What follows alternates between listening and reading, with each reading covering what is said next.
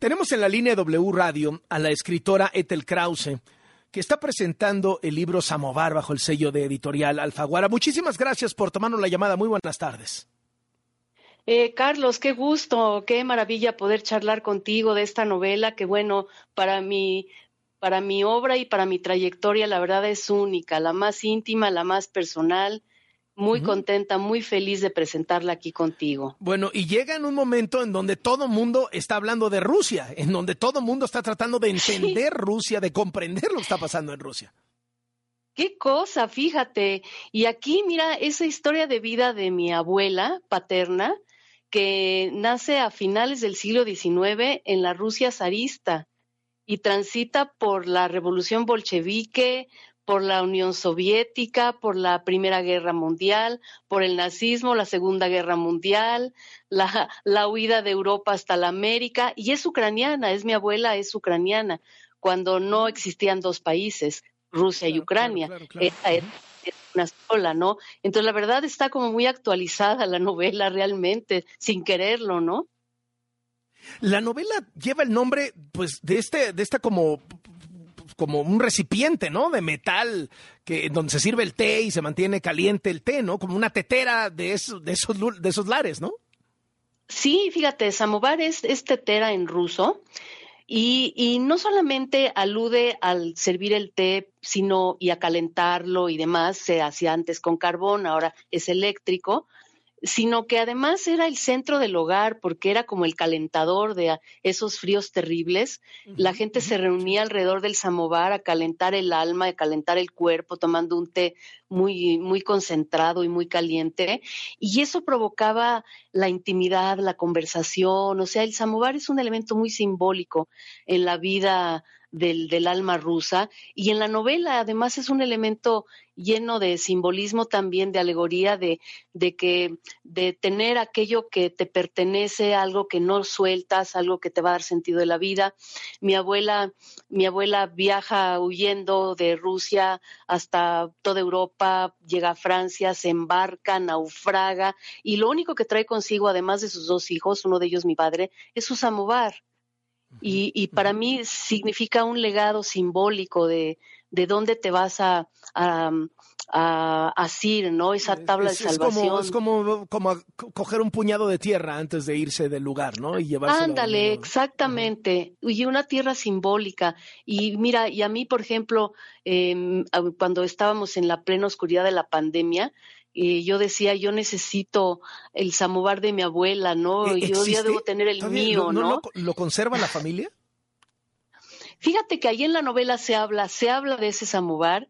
No quiero, no quiero contar de más. Quiero por ahí que quede la intriga. Ahí, ahí lo van a encontrar. Ahí van a encontrar qué pasa. Pero lo que quiero decir es que para mí mi samovar personal fue haber escrito esta novela. Como que yo sentía que esa era una forma de existencia para mí. Es un libro de viajes, es un libro de aventura, es una historia de amor, es una historia feminista, es una historia de mujeres, eh, es un libro de historia. ¿Cómo, ¿Cómo definirlo? ¿Cuál se acerca más? Ay, Carlos, qué bien lo dices. Yo creo que es un poco todo eso. Mira, sin haberme propuesto este contexto, como tú le llamas, feminista, y sí, porque, bueno, para, para los lectores de hoy lo es, es un, es un canto a las mujeres de aquellas generaciones que no tenían tiempo, ni cabeza, ni posibilidades de ponerse a, a filosofar y armar ideologías. Ellas tenían que vivir, que sobrevivir, que salir adelante. Y claro, hoy lo vemos como esta fuerza de mujeres que se unen eh, para, para salvar, ¿no? Para salvar la vida y para darle sentido. Y en ese y en ese, en esa mirada, pues sí, hay ese feminismo, es un libro de historia porque nos habla de la historia de todo un siglo, desde el siglo XX, ¿no? Con sus, eh, con sus claroscuros terribles. Es una historia de amor porque la vida de la abuela y la nieta em, es una, hay unos paralelismos amorosos allí, en donde amores perdidos y amores ahí con criminales, que allá la gente entenderá a qué se refiere con eso, ¿no? Yo creo que es todo eso que dices. Carlos, lo dices muy bien. Ahora, no, gracias, pero a mí la parte que me parece increíble es que si bien, eh, pues digamos, la, narrativa, la trama del amor, pues es, es, eterna, ¿no? Tiene un chorro de guiños no solo al siglo XXI, sino a la segunda década del siglo XXI. Es decir, tenemos, este, o tercera década, ya que estamos entrando en ella, eh, Rusia, ¿no? Mujeres. Sí. Eh, y encima un playlist para escuchar el libro, ¿no? Es decir, tiene muchos guiños al público de ahorita, de la coyuntura, de, ¿no? Interesados en lo más el último que se publicó en tweet, ¿no? Ándale, sí, te lo juro que sí, porque, porque, pues estamos, fíjate, creo estamos en los albores de cumplir un año de la guerra eh, de Rusia y Ucrania.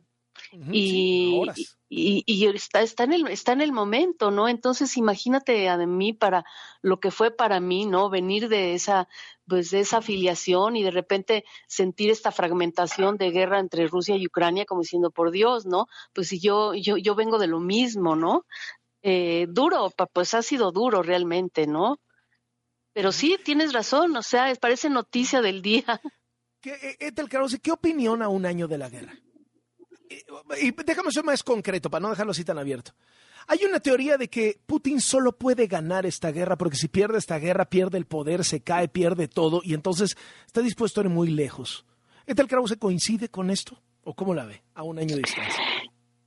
Mira, a mí me parece que, que tanto la guerra como estos eh, Mm, fantochadas eh, machistas de los poderosos en el mundo eh, de, Corea del Norte y Estados Unidos y, y, la Unión Europea que se ha vuelto un poco eso también y Rusia y demás no son como como no son sino em, eh, secuelas de, de, la pandemia, ¿sí? Así como se dice que los niños y los adolescentes estuvieron dos años encerrados y viviendo videojuegos y pues hubo muchos suicidios y problemas de salud mental sigue habiendo, ¿no?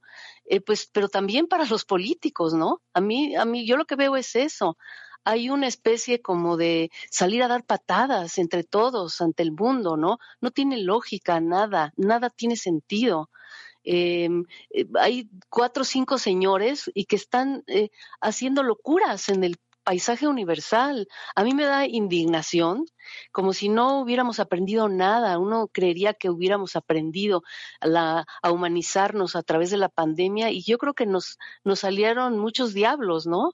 Me parece que mm, yo, creo que el mundo está impidiendo que el problema de Rusia y Ucrania eh, cobre su, su sentido que debe tener, ¿no? Mientras, mientras más se metan otros países, pero sí, eso ya lo hemos vivido, no es la primera vez, ¿sí? Lo hemos vivido en Vietnam, en Corea, lo hemos vivido largamente, no, no es noticia que el mundo se mete, disque a resolver un problema y solamente lo hace permanente. No sé qué te parezca, Carlos. Ethel, te agradezco muchísimo estos minutos para W Radio y enhorabuena por la obra. Mil gracias a ti, querido Carlos. Que, que, lean el Samovar y que lo disfruten, que lo lloren y, y gracias por darme este espacio. ¿eh?